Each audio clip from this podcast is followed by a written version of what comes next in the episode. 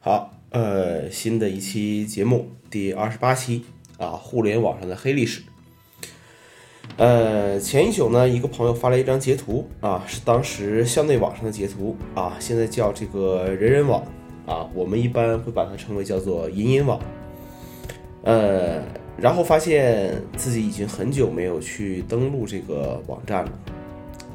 呃，很多社交平台其实都会有类似的问题，就是，呃，随着年龄的增长，可能这个平台不适合我们了，或者其他一些原因，我们把它给抛弃掉了。但是有很多所谓的黑历史依然存在于这个这个上面。呃，打开网站啊，在 One Password 里面呢，啊，居然还有人人网的账户名密码。呃，至少说明了一点，在二零一二年以前，我还是会去看一看的。呃，然后又发现了登录名居然是我上一个的手机号码。登录上之后呢，发现里面的界面呢已经完全变了啊，和之前完全不一样了。当然，这其中也不知道已经变了多少次了，但是还是能找到之前的一些好友，找到之前自己写的一些东西，找到自己以前发的一些照片啊，这个就是可能就是很多人所谓的这个黑历史吧。呃，看了看这个一两百个好友啊，大家头像基本上还是停留在这个上学时候，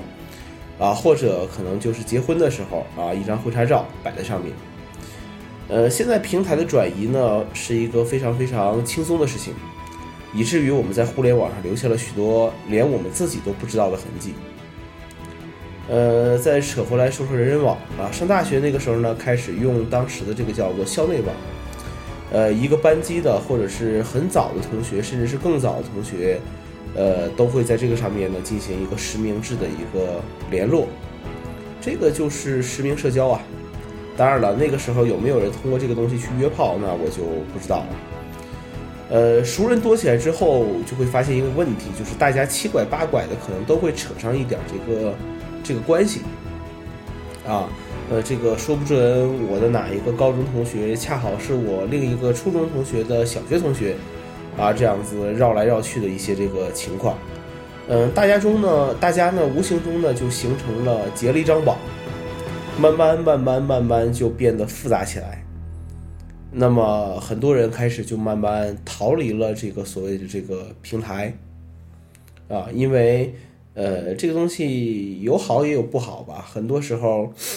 有些东西传来传去，三人成虎，就不知道传成什么样子了。不光是人人网啊，所有的社交平台到最后的结果就是用着用着就不用了。当然了，除非是我能控制谁可以看，谁可以不看，这样子，就像现在朋友圈一样，呃，你可以对你的朋友圈进行一个分组。呃，所有没有分组的社交网络都会都是会有危害的，都是会有危险的。当然，有非组有分组的话，可能会更危险，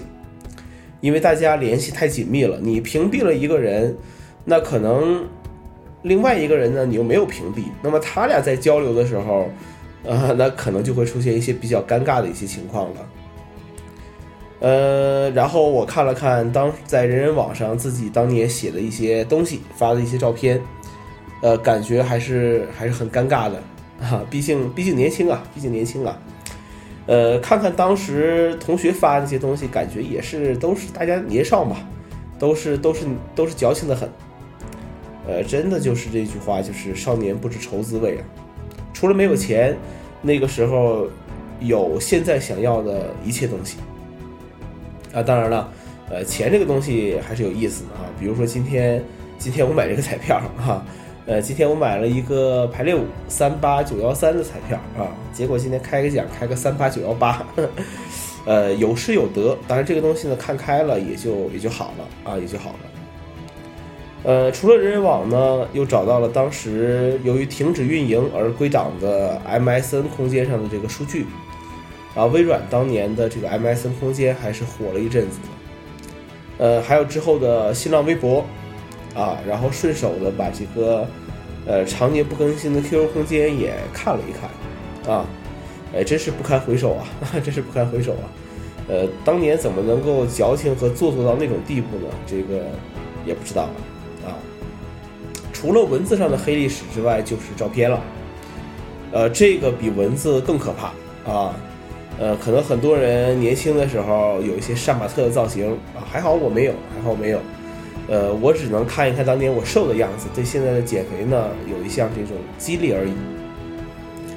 呃，自己翻一些这个黑历史呢，总比别人翻要要好一些吧。当然，有些人就就很喜欢去翻别人这种所谓的黑历史啊。认识了一个新人，恨不得把别人的朋友圈都先翻一遍啊，然后再去网上用各种关键词去搜索一下。哎呀，这种东西有什么必要呢？对不对？谁还没有个年少的时候呢？看到了又能怎么样呢？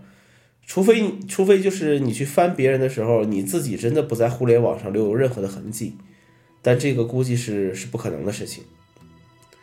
呃，总结一下，就是对自己的之前这些所谓的黑历史呢，呃，我也不打算做个清理啊，找到就找到吧，看看就看看吧。就像很早之前说这个正版和盗版的问题一样，呃，谁没有用过盗版，谁没有求过盗版呢？谁都傻逼过。呃，当然了，只要不一直傻逼下去就可以了。留下那些黑历史啊，那也是一种回忆，就跟看小时候的照片是是一样的，是一样的。呃，当然了，如果说你真的要在互联网上完全抹掉你的踪迹，呃，我反正是不知道怎么办，我反正是不知道怎么办。呃，大家反正看看有没有什么好的方法吧。呃，最后说一点，就是选择一个靠谱的、靠谱的社交的呃媒体或者是一个平台，才是一个呃更好的一个事情吧。好，就这样。